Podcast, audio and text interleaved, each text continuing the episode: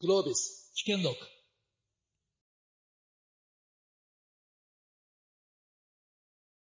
はい。おはようございます。皆さん。あの、朝一番のセッションご参加いただきましてありがとうございます。今日1時間お付き合いいただきますが、あの、今日のこのセッション、あの、スタートアップ、まあ、育成5カ年計画っていうのをハックするっていうテーマになっています。まあ、今日、あの、それを議論するにも最適な、あの、パネリストの方にご参集いただいているんではないかと思いますが、あの、私事で恐縮ですが、私もなんかこういうスタートアップ、ベンチャーと昔言ってましたけれども、まあ、こういったようなものに関わって、もうもうあっという間に20年経ったんですね。まあ、考えてみると、あの、冒頭にあまり長く話してはいけないんですが、あの、昔といっても、まあ、21世紀になってからですが、あの、平沼プラン、平沼武雄経済産業大臣、当時小泉政権ですから、本当あの、竹中先生に話していただいてもいいんじゃないかと思いますけど、2001年当時、平沼プランっていう大学発ベンチャー一斉社構想っていうのがあったんですね。まあ、考えてみると、これがまあ二十数年前ということで、まあ2002年にあの5カ年計画でベンチャーを一斉社にするということで、実際には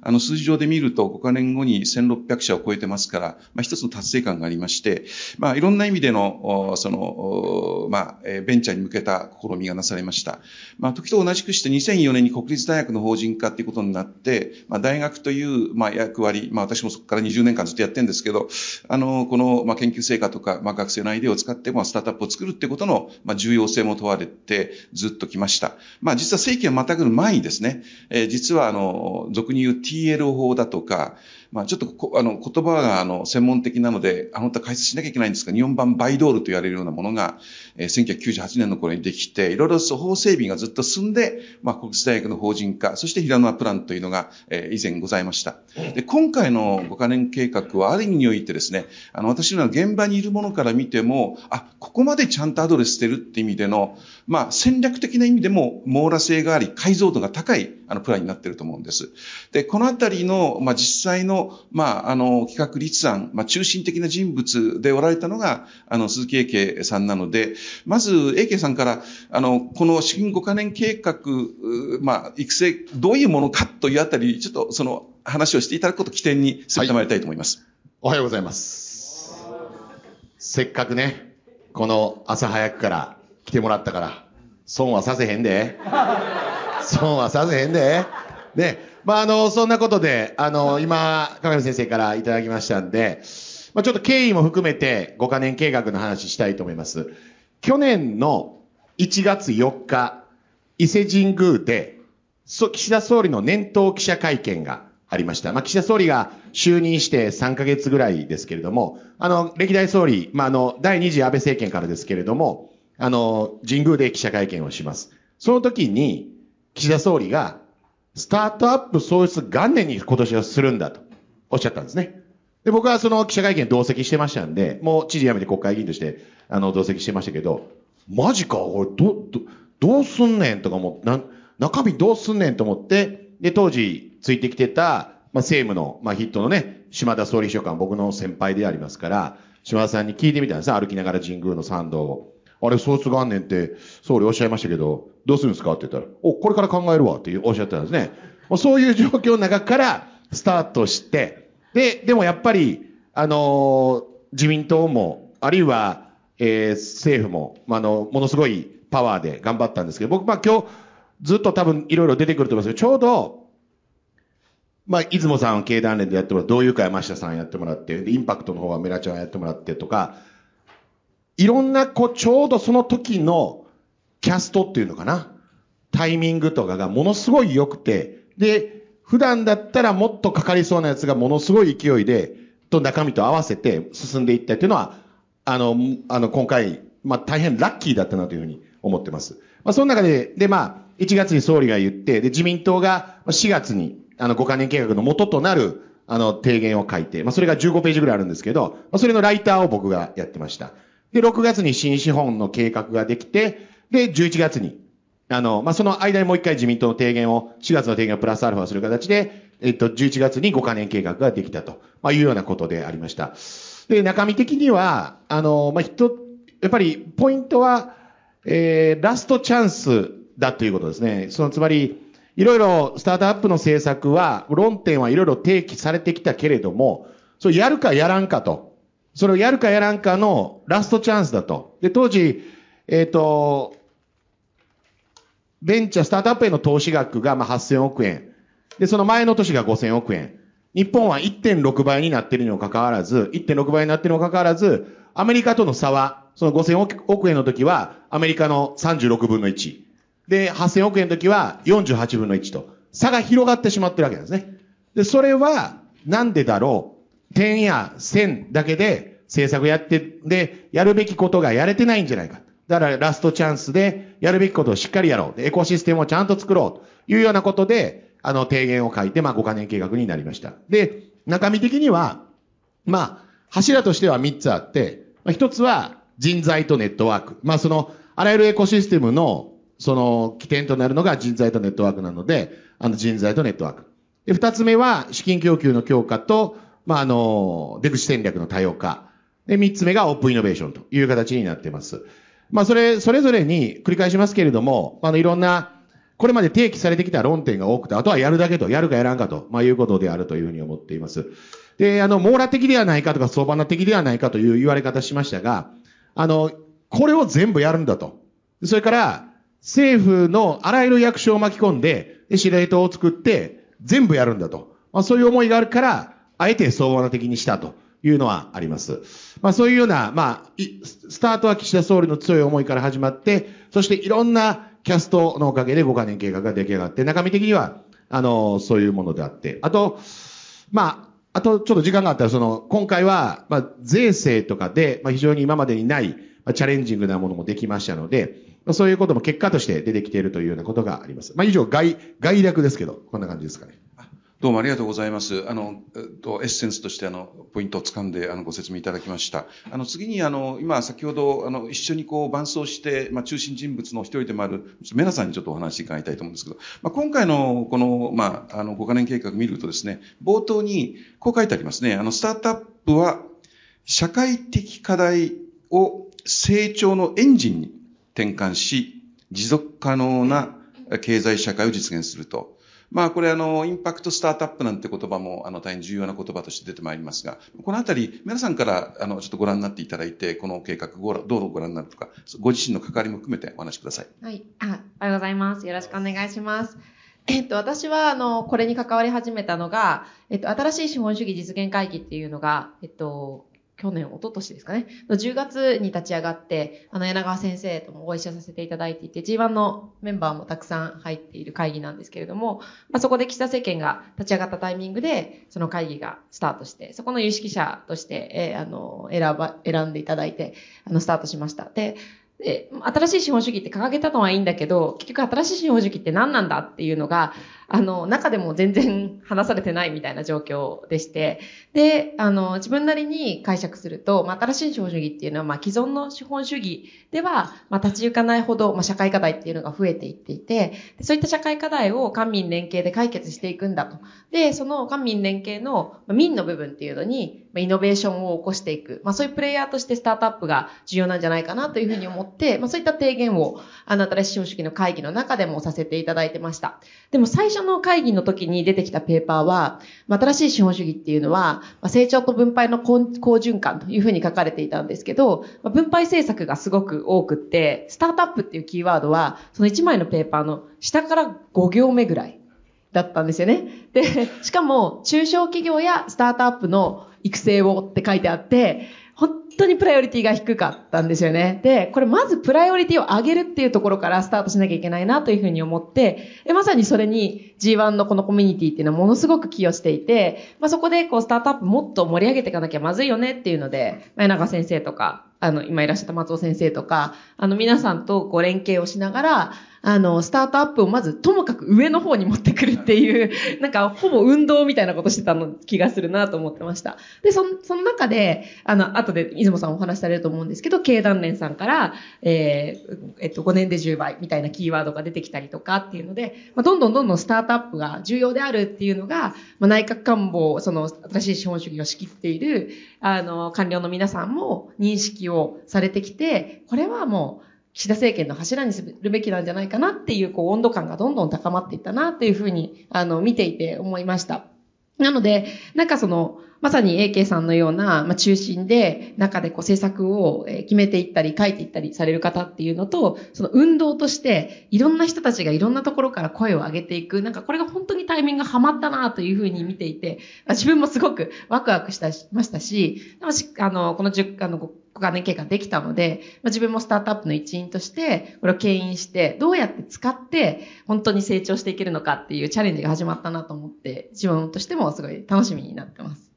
あの、ありがとうございます。なんか、後にまたこれ、なんかプロジェクト X じゃないですか、なんか番組取り上げていただいたらですね、20年経った時、あの、20年前のあれが、実は我が国が、あの、スタートアップ大国として復活してですね、まあ、それこそ、まあ、上場銘柄の上位、時価総額のトップも変わっているような状況が2040年ぐらいにもう明らかに見えるって言った時に、あれが起点だったっていう、まあ、そこにこう役者が揃ってたっていう感じになると思うんですけど、その役者の一人、まあ、出雲さん、ちょっと今日あの、と、えー、後でアクションでも5年で10倍示していただきたいと思ってますが、やっぱり5年で10番っていうキーワードを私も何回も出雲さんにあのお伺いしましたし、あの、やっぱりこれ本当に分かりやすいものだと思うんですけど、出雲さん、まあ、経団連での活動も含めて、それからあの、ご本人もこの社会課題の解決っていうのをややもするとソーシャルっていうことでですね、社会的価値と公共的価値、それと経済的価値っていうのが、ややもするとトレードオフとでもこれトレードオンじゃないだろうかといったような考え方で、これも明確に示されて、あの、スタートアップの役割っていうものをあの定義されておられると思うんですけど。国にこんなに貢献しますよっていうのを、その、誰でも分かるように、えー、5年で10倍っていうのを、あの、考えました。で、これなん、なんでじゃあ10倍なんだってよく言われるんですけど、あの、日本の、その、屋台骨にするってことなんですよね。スタートアップ立国ってことは、その日本のその大黒柱にそのスタートアップをするってことじゃないですか。じゃあ今の日本の大黒柱って何ですか？今のその日本の GDP550 兆のうち、えー、その日本の大黒柱っていうのは自動車なんですよ。自動車。日本の自動車産業ってのはその550万人の方が70兆円毎年毎年その70兆円創出する日本の大黒柱っていうのは自動車なんです。で、今の日本のベンチャー、スタートアップ、まあ、スタートアップっていうのは大体、東証グロース、まあ、昔のマザーズに上場するじゃないですか。で、今その日本のマザーズの上場企業が460社。で、この460社のグロース上場企業の企業価値の合計が7兆円なんですね。ということはですよ、その、これから政府にお願いして、えー、インプットを、その肥料を5年でその10倍にする。ということは、その木が、スタートアップがその5年で10倍に成長する。ということはその出口の、その東証グロースのマーケットキャップを7兆からその70兆にして、あ、日本はね、その自動車とそのスタートアップで、えー、その世界にその貢献している国なんだ。それをその5年で目指しますよっていうことを言って、だんだんだんだんだんだんその場所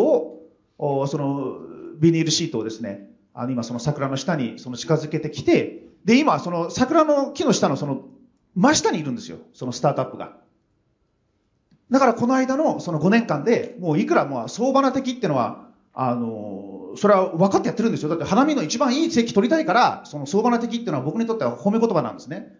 まあ、花見の一番いいところ、あの全部花を取るために、えー、その3分野、その59項目、その5カ年計画作ったので、まあそういう思いで、あの5年でそのあの10倍というそのみんなにその分かりやすくあの伝えるということもその念頭にあの作らせていただきました。これやらない5年で5年。でこれね、忘れない、一回やってほしいんですけど、マイマイク持ったらできない、マイク持ったらできない。その、ね、皆さん一緒にね、その、まず左手からね、その、5年で10倍。これがね、大事なんですよ。これで、これ一回やるとね、その人って体で覚えますから、あ、5年で10倍だなと。いや、そうじゃないと、その、僕が何回言ってもね、5年で10倍だって言っても、その次の日の会議の時に、その出てくる資料にね、あ出雲さんできましたと。ああ、の、作ってくれてありがとうって。で、見たら、3年で3倍とか書いてあるんですね。お前全然違うじゃないかと。それなん、なんでこうなってんだってね。それでもう一回、その、お前ちゃんとやれよと。3年で3倍お前全然こんな違うだろ。もっと元気く手広げてね。5年で10倍で。俺は覚えてるから、その絶対、俺は覚えてるから絶対変えないぞって言って、で、みんなを諦めさせて、あの、最後、その5年で10倍にしました。あの、5年で10倍って普通なかなか、あの、絶対書き換わるんですよ。そんなのコミットできないって言って。で、もうその8000億円から10兆円。で、今、その日本の年間の法人企業数が13万社。で、そのうちいわゆるスタートアップってのが1万社なんですけれども、この1万社を10万社。で、ユニコーンをその10社から100社。全部5年で10倍っていうのは、あの、絶対にその変えないっていうのを、あの、やりきりました。はい、どうもありがとうございました。今、あの、5年で10倍の話の中で、まあ、これリスクマネーの供給っていう、もうこれ2021年度8200億ですかね。まあ、それを、まあ、あの、27年度5か年間で10兆円までというのが書かれています。これあの KPI になっていて。で、まあ、あの、まあ、我が国を代表するベンチャーキャピタリスト、今野さん、まあ、ご出席なので、まあ、少し今野さんの視点からこの5カ年計画、まあ、どうご覧になっているかと、まあ、それと、あの、VC の観点からも少しコメントいただけたらありがたいですね。はい、ありがとうございます。そうですね、あの、まず5カ年計画拝見したときによくあのベンチャーってリソースが少ないから集中すべきじゃないか、そこから一番効き目があるところに、まあ、みんなに集中すべきじゃないかと言われがちなんですけれども、あのこれだけあの網羅性があるあのみ、みんなが注目できる、いろんなステークホルダーが注目できる、まあ、中期の計画が5年で10倍、戻りつきできたのはすごい画期的なことだなと思ってます。ただ、実はですね、2013年から23年で10倍になってるんですよね。だからでできない話じゃなくて、13年800億しかなかったんですよ、投資額。で、この3年で2.5倍ぐらいになってるから、決して、あの、難しいことじゃないと思っていますし、今は30人ぐらいしかスタートアップいないですけど、それ一斉にこうもし1億人がみんなスタートアップ注目すれば、網羅性、網羅的だという概念もなくなるかもしれないんで、ぜひ、あの、頑張りたいなと思いますが、あの、ベンチャーキャピタルの視点で言うと、やっぱり世界で勝てる、世界で競争できる会社をいかに作れるか、作る最初の着火点に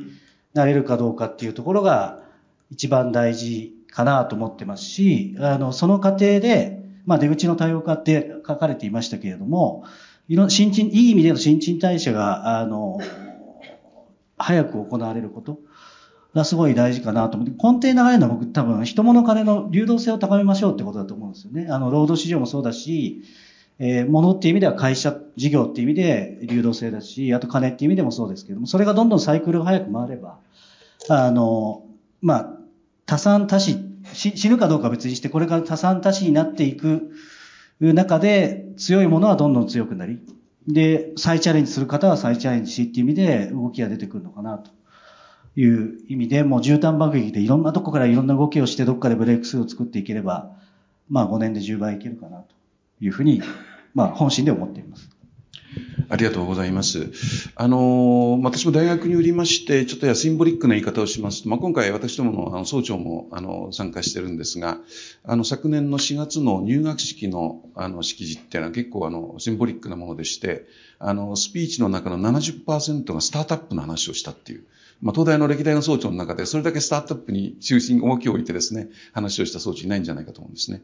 で、あの、まあ、別に東大だからってわけじゃないんですが、まあ、500社にもならんとする東大関連ベンチャーがありますし、まあ、リスクまで取りましても、まあ、この法人化以降の20年間で、東大寺キャピタル、東大寺キャピパートナーズという会社が、まあ、1号ファンドから5号ファンドまで850億円、まあ、さらにこう6号ファンドみたいな蘇生考えると、まあ、さらにプラスアルファで別の投資会社も東大にはあってですね、まあ、これも私も20年間やってると、まあ、ある意味において父として進まないような側面があるんですが、20年間ってことで考えると、かなりこう、見える景色が全く変わってるっていうことがあると思うんです。で、こういった中において、まあ、いくつかあの、今日論点、あの、取り上げて議論したいと思うんですが、昨年あの、昨日のですね、あの、全体会議、あの、これ、沖田さんが主張された中で、あの、この労働市場改革っていう問題があって、まあ、これまあ、別の言葉で言うと、モビリティっていうことだと思うんですね。まあ、この人の移動ってものが、まあ、いろいろそのスタートアップの人材も含めてですね、まあ、かつてピーター・ドラッカーって人が日本はオーガナイズド・インモビリティと言って、まあ、これは終身雇用のこと言ってていい意味で使ってたんですけど、でもこれがむしろあだになってるって側面があったとき、この人の移動みたいなものをどう促すかっていう、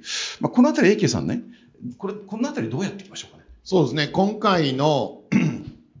5カ年計画でも、まあ、極めて重要なポイントと、日本で改革が遅れていた部分が、その人材の流動性ですね。で、流動性、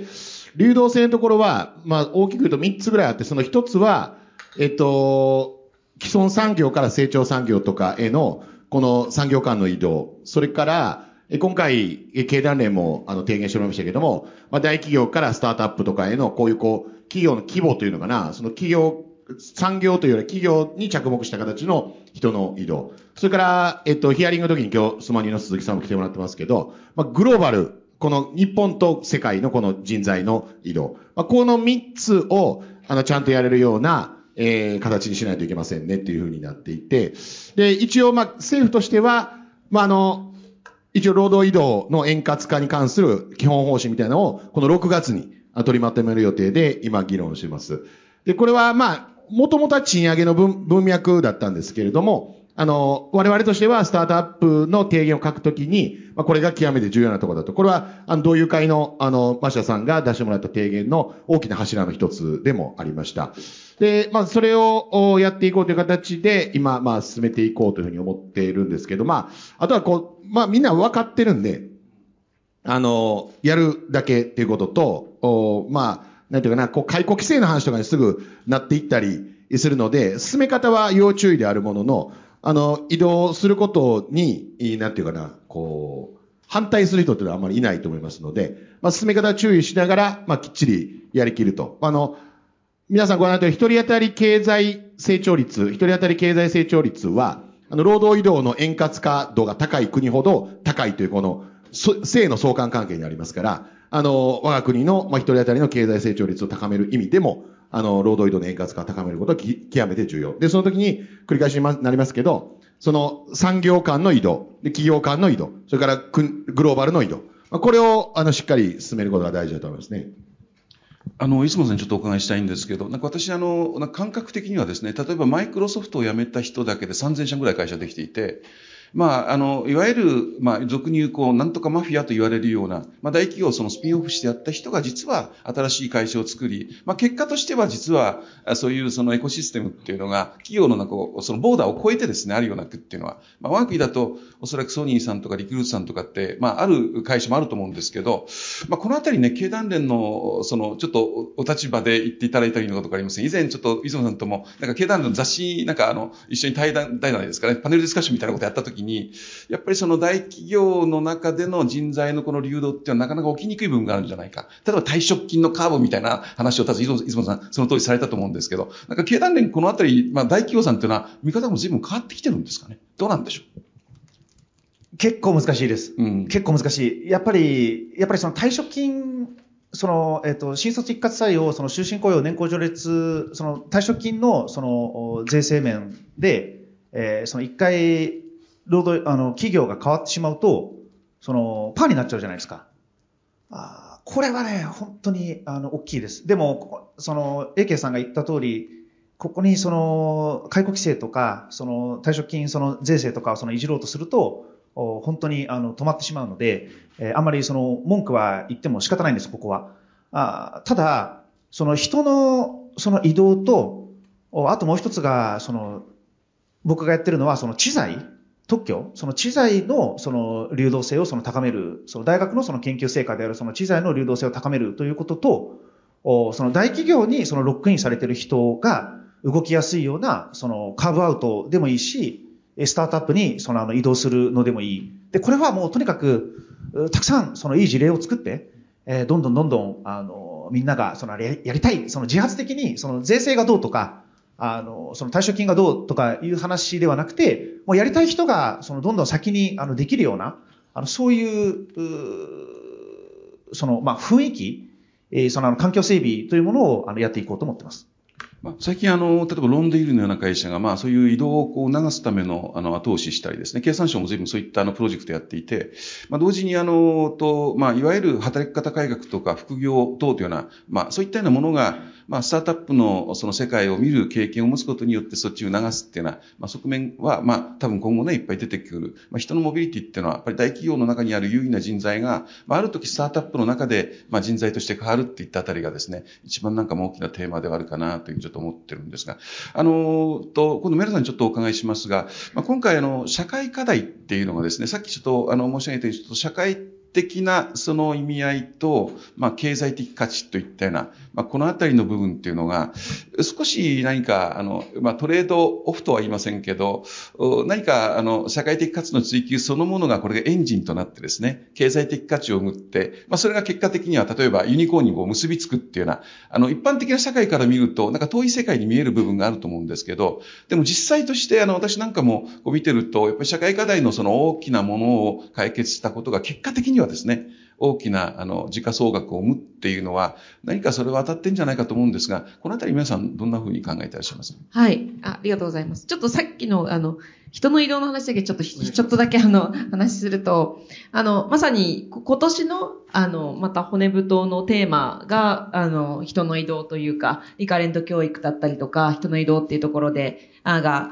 多分去年のスタートアップと同じような感じのテーマで、あの、上がってくるっていうふうなことを聞いていて、議論が始まってます。で、あの、やっぱり人の移動っていうのもそうなんですけど、こう、これから、今回5カ年計画ができて、スタートアップっていうのがすごく上の方にテーマに出てきたんですけど、これを結構ずっと維持し続けるためにも、あの、スタートアップを応援してくれる人っていうのをいろんなところに作っておくっていう活動はずっと続けなきゃいけないなっていうふうに思っていて、で、あの、うちの会社で、こんなまだ小さな会社で、あの、経産省に一人出向をしてるんですよね、一人。で、スタートアップ室に投入してまして、あの、すごく良かったです。あの、やっぱり言語が違う世界の人の何を考えて、どういうふうな動きをするのかっていうのも、あの、私たちもすごく理解したことによって、結局国の政策ってものすごいやっぱインパクトが大きいんですけど、でも別に彼ら、あの、例えば官僚の方だったり政治家の方が、あの、悪いことし、悪いことだったら 当然なんですけど、悪い方向に持っていきたいっていうふうに思っているわけではないんだけれども、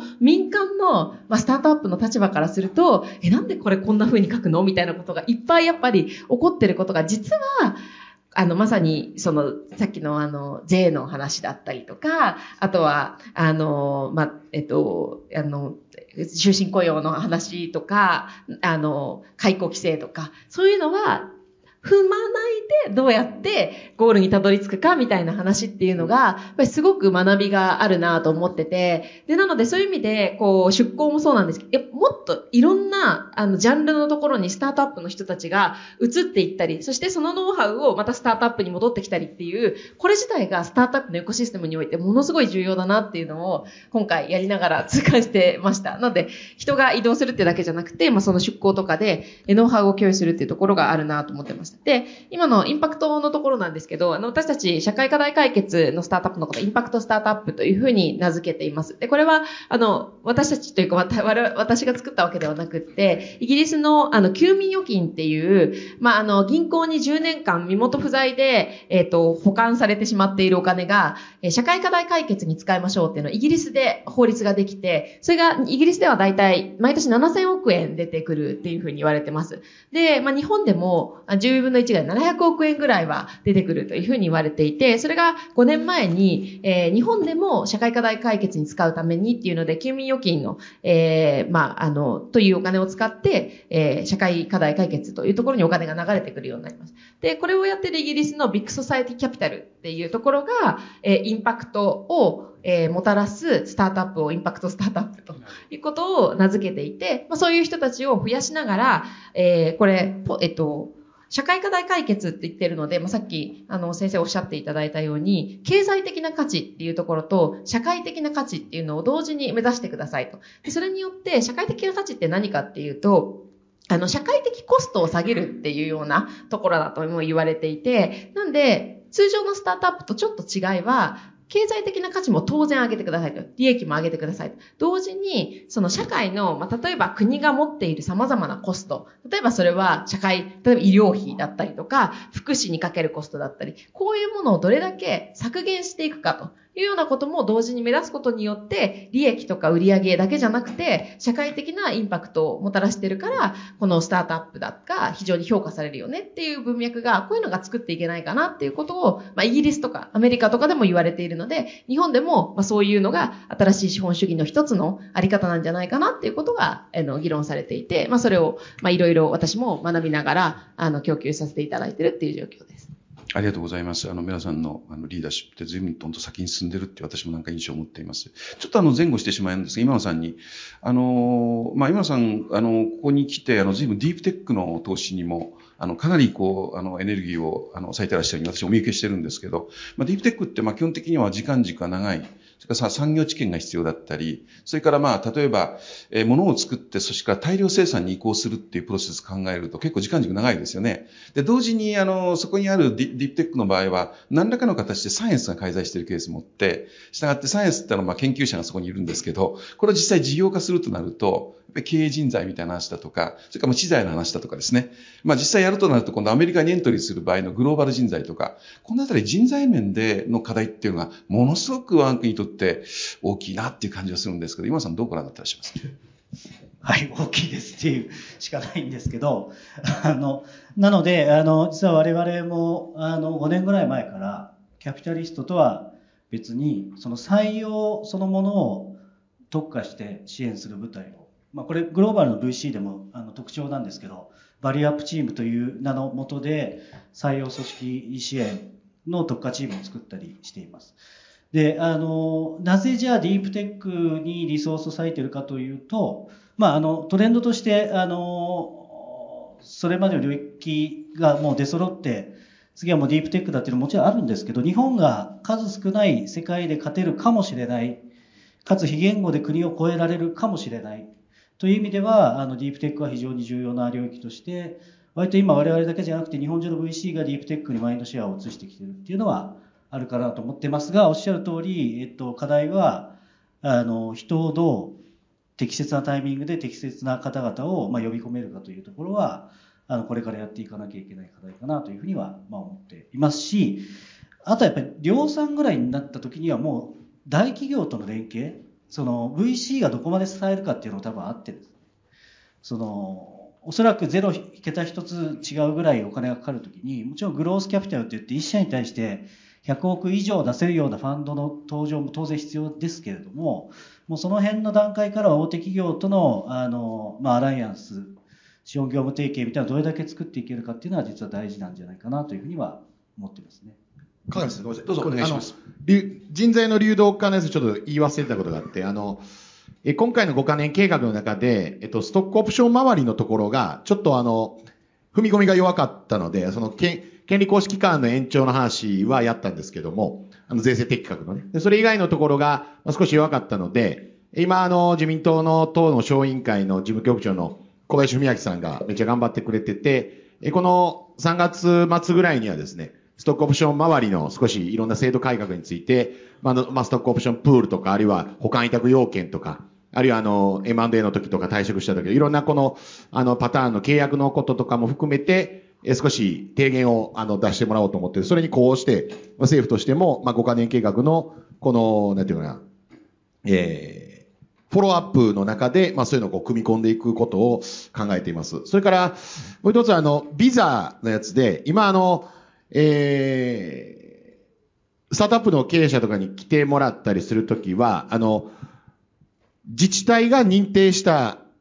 時に、まあ入れるみたいな、そんなビザがあるんですけど、それを諸外国は他の、まあ民間団体とか VC とかが認定された VC とかが認定した場合に、その、あの入れるっていうそのビザが発行されるみたいなのがあるんですけど、まあそういうのも少し増やしていかないといけないなと思っているのと、あとエンジェル投資家に対するそのビザ。もですね、あの少し緩和というか、新しいカテゴリーを作るのか、まあ、そういうところも実は今、あの検討をしています。ありがとうございます。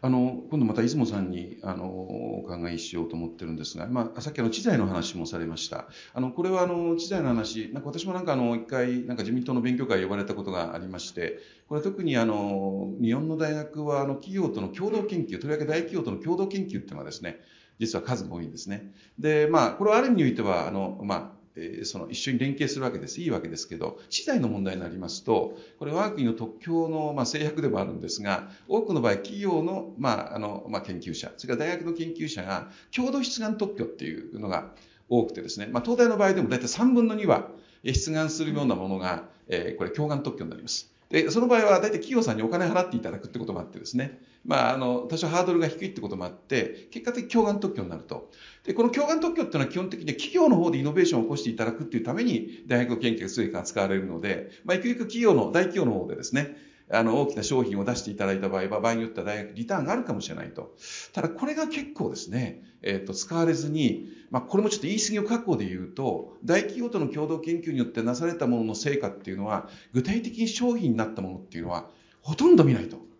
いうのが正直なところで、で、これがあるとですね、やっぱり大学の主だった研究成果が企業と一緒にやった途端に、そのまま埋もれてしまうっていう。で、これをましばらく大企業が使わないんだったら、使った方がいいんじゃないかっていう話は、あの、経団連にもしていて、ちょっとあの、躊躇するようなものが、なんか一方であったんじゃないかと思うのですね。からこれが一点、ユゾンでお返しします。からもう一点は、スタートアップに対する目線も、なんかこれも5年も、ちょっと私として被害者意識なんですけど、いや、川上さんスタートアップで大事だねっていうと、スタートアップは支援する対象で、どっちかって上から下の方に見るような感じの目線があったんですが、えっと、やっぱり南波さん出雲さんのこの体制になって、やっぱりなんかイコールフッティングで見るような、そういう見方が大企業の中で結構支配的、あるいは大きくなってるのかっていう、ちょっとこの2点、出雲さんにちょっとお伺いします。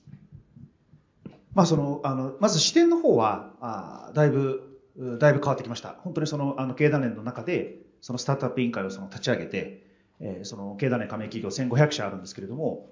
その皆さんにそのあのスタートアップとのそのオープンイノベーションやった方がいいですよということは、あの、だいぶその浸透してきたんじゃないかなと思います。大学の特許は、これももう、鏡先生が突っ込んでくださったので、私もあえて申し上げますけれども、その、共同研究して、で、わざわざその特許にするってことは、まあ、それなりに良さそうだから特許にするんですよね。で、今その日本の780大学があって、えー、日本の大学がその1年間にそのわざわざせっかくいい発明したから特許にしましょうっていう件数が7800件なんです。約8000件年間。で、そのうち、一生その何にも使わずに、ただ特許取っておしまい。その、僕はこれ死んでるじゃないかと。だからこれ死蔵特許って、まあ別にそんな言葉ないんですけど、なんでこれ死んでるんだって、その死蔵してるじゃないかっていう特許が、今その日本の大学からその毎年毎年8割、8割が、その、特許にして、誰も何にもしないんですね。で、東大と京大だけ違うんです。東大と京大だけ、その、今、産学連携、その、すごくうまくいってるじゃないですか。で、これはその、大学がせっかくその発明したその知財、東大で年間約300件、あの、特許にその知財にします。で、そのうち、4割以上ですね、もう大学がその必死になって、その大企業にその働きかけたり、これ使って、使ってくださいと。せっかく共同研究したんだから使ってください。えもしくは、あの、もしあなたが使わないんだったら、東大発のそのスタートアップにして、えー、その使わせてもらいます。で、そのあの、せっかく作ったその特許を、その、流動性を、その、どんどん高める、そのスタートアップという形で高める。もしくは大企業にちゃんと使ってくださいって、その、あの、スタッフが働きかけをして、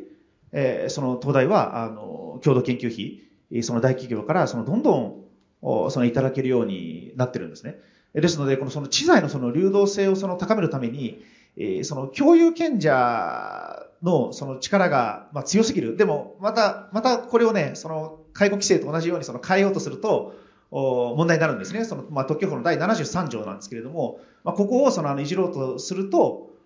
時間がかかる。ですから、あ今度、その、あの、大学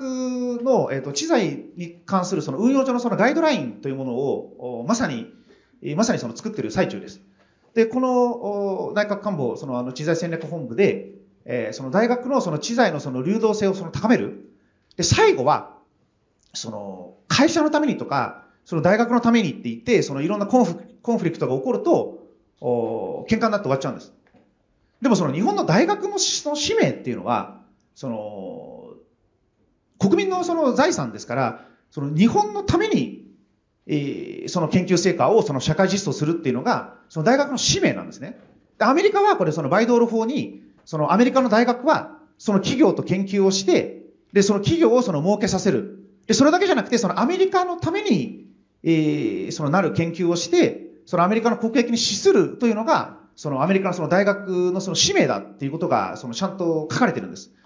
で、日本もその同じように、えー、その、せっかくいい研究をして、そのいい知財にしたんだったら、あこれのその流動性、その活用をその高める。で、今その死んでる特許は、あの、その大学がそのスタートアップにして、えー、その使いたいっていう人をあの応援できる。あの、そういう仕組みにして、あの、まあ、5年で10倍っていうものを、あの、大学発スタートアップについてもその達成していきたいと思ってます。ありがとうございました。お答えいただきまして。で、あともうちょっとしましたら、あの、会場の皆さんからご質問を、あの、受けたまわる時間になるんですが、ちょっとこの、私、なんかことによると、なんかあの、ここにいらっしゃる方から怒られないかなと思うんですけど、まあ、今回の、まあ、あの、計画の中には、まあ、ユニコーン100社っていうような考え方もあったり、まあ、スタートアップの数10万社とか、まあ、こういろいろこうございます。で、一方でこれあるところで議論して、これ多分松尾先生ともご一緒して、孫太蔵さんなんかともご一緒したケースで、果たして我が国がね、世界に貢献できるといったときに、このユニコーンと言われるのは時価総額ゲームだけを KPI にしたような形でのスタートアップっていうのだけでいいのだろうかっていうのはちょっとあってですね。なんか別の尺度で我が国のスタートアップってこういうスタートアップででもおのずとそれがやっぱり世界から評価を受け信頼を受けるあるいは信頼されるってアドマイヤードカンパニーであるって言ったようななんかそんなものあるんではないかと思うんですけど皆さんいかがでしょうか？はい、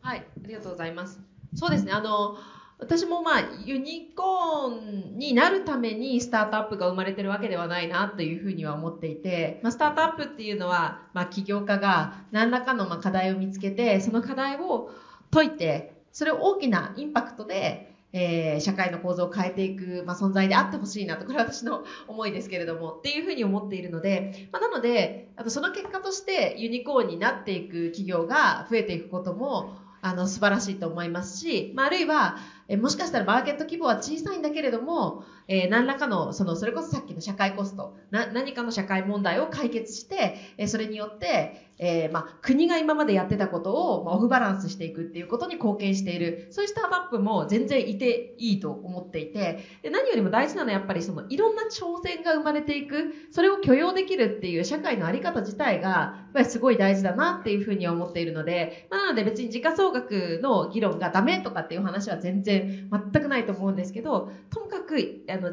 逆にただ、時価総額だけがいいっていうふうにされてしまうと、その価値観じゃない人たちっていうのがそもそも挑戦をするということすらしなくなってしまうので、まずは挑戦することが大事であるという状況にして、その上でそれぞれが、えー、自分が取り組みたいテーマが何なのか、それが一番インパクトがもたらされる形で挑戦できればいいんじゃないかなと思ってます。そうですね。ありがとうございます。池さん一言なんかいただけそうですね、今、あの、メラさん、メラさん、メラちゃん、メラさんはですね、あの、まあまあ遠慮的、遠慮気味に言いましたけど、まあやっぱり、その、最初提言を我々が書いてた頃も、まあその提言の中身もですね、まあどっちかというとそういうこう、成長志向的な、あの、スタートアップを増やしていこうというふうに見える、あの、提言になってたところを、あの、世界の潮流は、そこのインパクトスタートアップをはじめ、社会課題を解決するスタートアップも多く、そこに人材もたくさん集まっていってると。日本もそういう柱もしっかりやらなきゃいけないということで、えー、思いっきり言ってくれて、それが提言に入り、で、でも、政府任せじゃダメだっていうことで、インパクトスタートアップを頑張ってるメンバーと、協会を作り、一つの力にして、あの、いろんな提言をやってくれてるっていうことをやってもらってますから、そういう意味でも、さっきのキャストの話をしましたが、インパクトスタートアップの皆さんが今回一つになり立ち上がってくれたっていうのは非常に大きかったと思うし、やるかやらんかなんで、やるっていう方向に進めることになったんじゃないかなと思いますけどね。ありがとうございます。それではこれからあの質疑に応答入っています。あのと手を挙げていただいた方、続けてご質問していただいて、まとめてあのあの回答を討論者にしていただきたい、どうぞ。アレンさん、マイナーさん。20年間エンジェル投資家やってきましたけど、今年初めて税務調査が入ってきて、日本の税制度にエンジェル投資家にとって大きな穴が残っていることが気づいて、数千万、えー、払わなきゃいけなかった。それ何かというと、未公開企業に投資しても、その 1, 1個の、例えば10社投資しました。1社公開しました。それでキャピタルゲインズはその1社作りましたけど、9社ダメになりました。9社投資した金額が何のあのオフセットできません。で、同じ株なのに未公開株というバケツと公開株というバケツ、別々に税税務署が扱われてて、数千万のえー、あの当たり前、同じ株だから当たり前に差し引いて、ネットのキャピタルゲインを報告すればいいと思ってたら、そうじゃないと。で、エンジェル税制のビザ、エンジェルビザを作って、外国の常識を持った人たちが都市に来て、その税法に触れてしまったらみんな逃げます。はい、で、えー、そのまあ提言しましたけど、まあ、細かい細かい法制度たくさん邪魔しているものもあるので、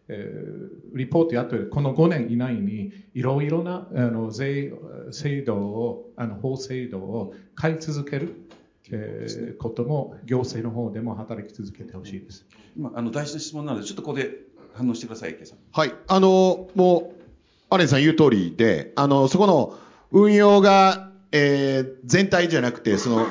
未公開と公開で分かれているという運用についてはこれあの確認して、あの、改善するべく、あの、行きたいと思います。あの、まさにおっしゃっていただいたように、エンジェル投資家を、こう、グローバルのね、エンジェル投資家を日本に呼び込むという取り組みして、で、結果、それでは、あの、全然意味がないので、あの、それ、やっていきたいというふうに思ってますし、あと、まあ、税のところについては、今回エンジェル税制を大きく、あの、変える形にしようと思ってるので、今の現行のエンジェル税制がそれで、こういろんな細かい運用を変えるタイミングではありますから、すぐ直したい、あの、確認して改善に向かいたいと思います。今回で、エンジェル税制を大きく変えるっていうのは、まさに、あの、アメリカとかを含めて QSBS っていうので、このキャピタルゲインがあって、それをこう再投資に回した場合、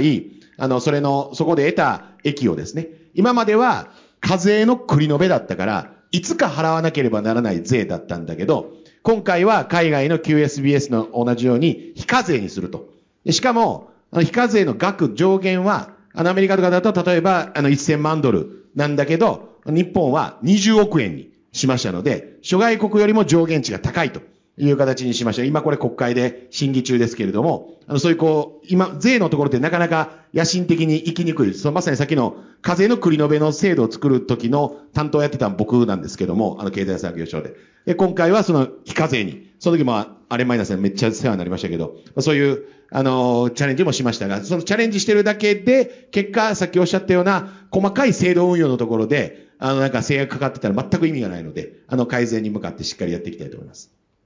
ありがとうございます。他にいかがでしょうか？教師。あ、どうぞ、じゃあお願いします。じゃあ、次、最初やっていただいて、その後、審査お願いします。はい、ありがとうございます。あの、出雲さんにお伺いしたいんですけども、えー、っと、さっきその東大と京大だけがうまうまくいっているということで、その、まあ、それがなぜなのかっていうところと、あと、まあ、我々がまあ、特許を大学に使えないかなと思っていくと、どうしても彼らの技術とかをつく使いたい、これがいいはずだみたいな、まあ、そういうちょっと思い込みみたいなものがあってですね、なかなかそのプロダクトアウトすぎてちょっとこう、あの、言語が合わないことで苦労してるんですけど、その辺、まあ、東大と京大が何かそこをコネクトする人材がいるのかどうなのか、そういったところをお伺いしたいです。じゃあちょっとご質問を受けたまって、新さんのご質問を受けたまってからいきます。あはい、新です。えっと、多分 AK さんに質問だと思うんですけども、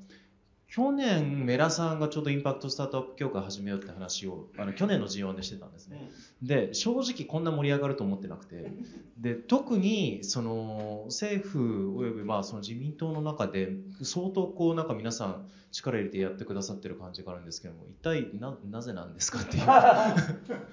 な、何か、なんか、ちょうどいろんなものの流れがこう、ピンとあったのか、あの、結構、こう、まあ、ポジティブにあの面食らっているところなので、はい、よろしくお願いします。じゃあ、最初のご質問、出雲さんにちょっとお答えいただいて、2つ目のご質問については何人かの方ご質問いただきましょう。はい。なんで東大、京大がうまくいってるのか。まあ、あの、2つあります。1つ目が、あその契約書が違います。その、指導されないように、その3年ないし5年、えーこれあの薬とかだったら10年とかなんですけれども、その一定の期間、その何にもその使われなかったら、あ東大の判断で、えー、そのスタートアップを作るとか、あ場合によってはその他の使いたいっていう企業と一緒に、えこの IP を使ってビジネスしますっていうことが、あその最初からあそういったその契約書にそのなってるということで、えー、あの、死蔵しないような、あの、仕組みを、ちゃんと埋め込んであります。というのが1点目です。で、2点目は、あ人、その、流動性を高めるために、その大学がずっと、その、座して、その、座ってるっていうことは、東大と京大はしてないんですね。もう積極的に、え、この知財をその活用しませんかっていうことを、その大企業に働きかける。もしくは同時に、そのあのスタートアップ、この IP を使って、そのスタートアップ、そのベンチャーやろうっていう人を、そのあの掘り起こしたり、その大学の先生に、えー、これあのこのまませっかく特許にしたんだからあそのベンチャーそのスタートアップやりましょうよっていうのをその働きかける、まあ、あのこういう人があのしっかりそのいるっていうところが大きいと思います。ですので、えー、このあの知財のそのガイドラインを通じて、えー、その各大学がそのいろんな共同研究するときにその流動性が高まるような仕組みをその埋め込むということと、あと人をその全部のその大学に配置するっていうのはちょっとなかなか難しいので、その TLO のその機能強化、こういったものは国際卓越研究大学と地域中核特色のあるその研究大学は、校舎は2000億円、で、その前者の国際卓越研究大学は、えっと、10兆円ファンドを立ち上げて、その運用益をその集中的に、その1大学約300億円程度、その投資をして、で、その中から、あの、その知財のその流動性を高めて、そのスタートアップ振興に使うっていうことは、ああの、目指していく。まあ、こういうことで、あの、解決していきたいというふうに思ってます。あの今、出雲さんにご指摘いただいて、なんか私が答えちゃいけないんですけど、あの一方であのこういうのもあるんですね、あの東大の場合はあの、東大競争プラットフォーム開発っていうもう一つの投資会社を持っていまして、まあ、これ、国のあのご支援を得て、ちょっと長い言葉で特定研究成果活用支援事業という事業なんですけど、このお金をあの預かってですね、まあ、いわゆる大企業との共同研究成果をカーブアウトしてやるときに、大企業と東大で一緒に投資をしてやろうっていうタイプのもの、これ数百億円のファンド、青いファンドって言ってますけど、こういうのもやっていて、まあ、したがって共同研究成果が死蔵しないような仕組みとして、まあ、そういうものを、まあ、東京大学でやってるっていうのもちょっと付け加えさせていただきました。じゃあ、二つ目の審査のご質問については、これは、えっと、AK さんと村さんにもお話しいただくのか？な。ありがとうございます。もう、あの、シン君にもだいぶ手伝ってもらってね、もう本当ありがとうございます。まあ、僕が思う理由3つぐらいあって、1つは、新しい資本主義のど真ん中だからっていう、その今、あの、岸田政権が掲げる、新しい資本主義。これ、まあ、なかなかわかりにくいけれども、社会課題解決とあの持続的な成長を両立しましょうということで、まあ、それの典型的な例が、まあ、インパクトスタートアップを育成することであるという、これめちゃくちゃわかりやすい事例なので、まあ、一つ目の理由は新しい資本主義のど真ん中であるということ。で、二つ目は、あの、まあ、世界的潮流で、まあ、サステナブル、あの、サステナブルファイナンスとか、まあ、ESG 投資とか、まあ、そういうことの流れ、まあ、そういうもの、サステナブルなものに対する資金供給をやっていこうっていう、まあ、会計基準とかも含めて、流れができてきていたところにうまく乗っかれたっていうこと。で、三つ目は、まあ僕は知事やってたから余計思うんですけども、まあ、とりわけ日本国内における、まあ特に自治体の、その財政的リソース、人的リソース、これがめちゃくちゃ減ってきてるんで、あの、その、それを手伝ってくれる、協力してくれるプレイヤーが必要だと。じゃあ、あの、こういうインパクトスタートアップみたいな人たちに手伝ってもらうといいんじゃねっていう、まあ、構造的な人口減少とリソース不足っていうことも背景にあったというふうに思います。の、しんさん、あの、工場も理事なんで 一緒にやってもらってます。ありがとうございます。あともう一つ、あ、どうぞ、じゃあ、上田先生お願いします。えっと、千葉工大でロボットの研究所やる実は我々の研究所ってあの、えっと、今売られている某家電メーカーのロボット掃除機開発してライセンシングしていて、まあ、天板にマークがついてるんですが、この小さいネジについてこれあの、ライセンシング費もらうってことは、あの、知財に紐づいてて、これ、まあ国内だったらまだよかった。でも、ごっつ売れてくる。それと海外、PC としては、すんごい金額の、あの、維持費を出さなきゃいけない。これ、例えばあの、政府、何がしか、こういう知財の支援なんていう活動がないと、多分ライセンシングするのもアップアップになっちゃいます。これは最近僕が作ったスタートアップも全く同じ状況です。何かお知恵なりアイディアなりその他もろもろお教えいただける。これあの、池先生にちょっと答えていただく前に、あの、大学もですね、実は知財費、東大です。と今年間2兆円も、あの2億円も使ってないんじゃないかと思うんですけど、この知財費の工面って結構大変で、あそうそうすごいことですよね。だからまあ収入ももちろんこのあるのであるんですけど、まあ、知的財産のための費用っていうのは、まあ、本来の PC 出願して海外に出れば出るほど、このバイオになると一桁違うオーダーの費用が必要なんですが、多分先生のところもそうだと思いますけどね。このあたり池先生。そうですね。今、その、知財の、まあ、それにかかる費用とかに関する直接的支援の制度みたいなのはあんまりなくて、でも一方で今、党、自民党を中心に、その、知財のマネジメントのあり方みたいなのを、その他国のスタートアップとかでも、そのレイヤーに、ステージに合わせて、まあ、特にだんだん後ろに行くに従って、この知財のマネジメントをどうしていくかっていうことが重要視されているということで、まあ、日本でどういうふうな、その、経費的支援のところも含めてですね、まあ、どういうマネジメントしていくべきかというのを今、ちょっと研究をしているところなので、まだ先生の事例なんかも教えていただきながら、あの、検討していきたいというふうに思います。ありがとうございました。本当はもっと承りたいんですけど、時間があと1分30秒ぐらいになりました。で考えてみると、さっきあの、新さんのご質問にもありましたが、結局なんかあの、仕組みとか制度とか、こう、インスティテュータルセッティングとかってよく格好つけて言いますけど、なんかやっぱり固有名詞のなんか人が動くかどうかみたいな、最後はなんかゲームになってこれ動いてるのかなっていう感じもします。その当事者の方々が今日いらっしゃってるので、最後は、まあ、えー、提案もし企画もするんですけど、動く方として、あの、一言、なんか決意表明みたいなことも含めてですね、出雲さんからずっとこっちにこう、参るような形で、一人30秒ぐらいでお願いしたいと。はい。20秒ぐらいですか？すいません。はい。5年で10倍。もう大丈夫ですよね。5年で10倍。朝早く起きれる、 get up、early スタートアップ、本物の？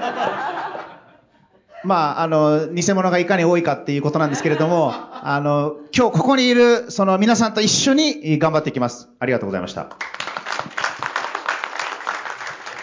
はい、ありがとうございます。あの、エコシステム作るためにベンチャーキャピタルももっと頑張んなきゃいけないって要素があって、あの、我々も5年前から3倍ぐらいのファンド、国内で一番大きい700億円ぐらいを今回組成するんですけど、まあ、5年で10倍できるようにあの頑張りたいというふうに思います。ありがとうございました。えー、まあ、5カ年計画ね、あの、皆さんにご評価いただきましたけど、ここまで来れたのも皆さんのおかげだし、でも、こっから、先を繰り返しますけど、やるかやらんかなんで、できるかできないかじゃなくて、やるかやらんかなんで、こっからも皆さんの力が必要なので、ぜひ、力貸してほしいと思うのと、5カ年計画の大事なことは、僕とか、文明さんとかもずっと言ってるんですけど、最初のもう1、2年で、制度整備は終えてしまないと、5年後に、あの、目標達成できてませんから、あの、そういう意味でも、最初の1、2年が重要なんで、僕らも気合い入れて頑張ります。以上です。ありがとうございます。一つだけ、あの、一つはあの、やっぱ、あの、お金結構めちゃ面白いんですよね。見てると、あ、こういう可能性があるんだっていうことがワクワクできるので、ぜひ皆さんも読み込んでいただきたいなと思います。で、もう一つは、あの、まず策定は終わってると思うんですけど、ここから本当にそれが実行されてるのかっていうののモニタリングはぜひ皆さんと一緒にやっていかないと、いつの間にかね、優先度すごい下がったりとか、実際話しててもするので、なので、あ、じゃそう、気づいたら実は違う、もうこっちの花の方が、あの、さあの咲いてたみたいなことがあるかもしれないんで、ちょっと皆さんでモニタリングしつつ盛り上げていければなと思います。ありがとうございました。ありがとうございました。じゃあ時間となりました。あの、1時間お付き合いいただきましてありがとうございました。まず、じゃあ最後に登壇者の皆さんに拍手をも加えて、どうもありがとうございます。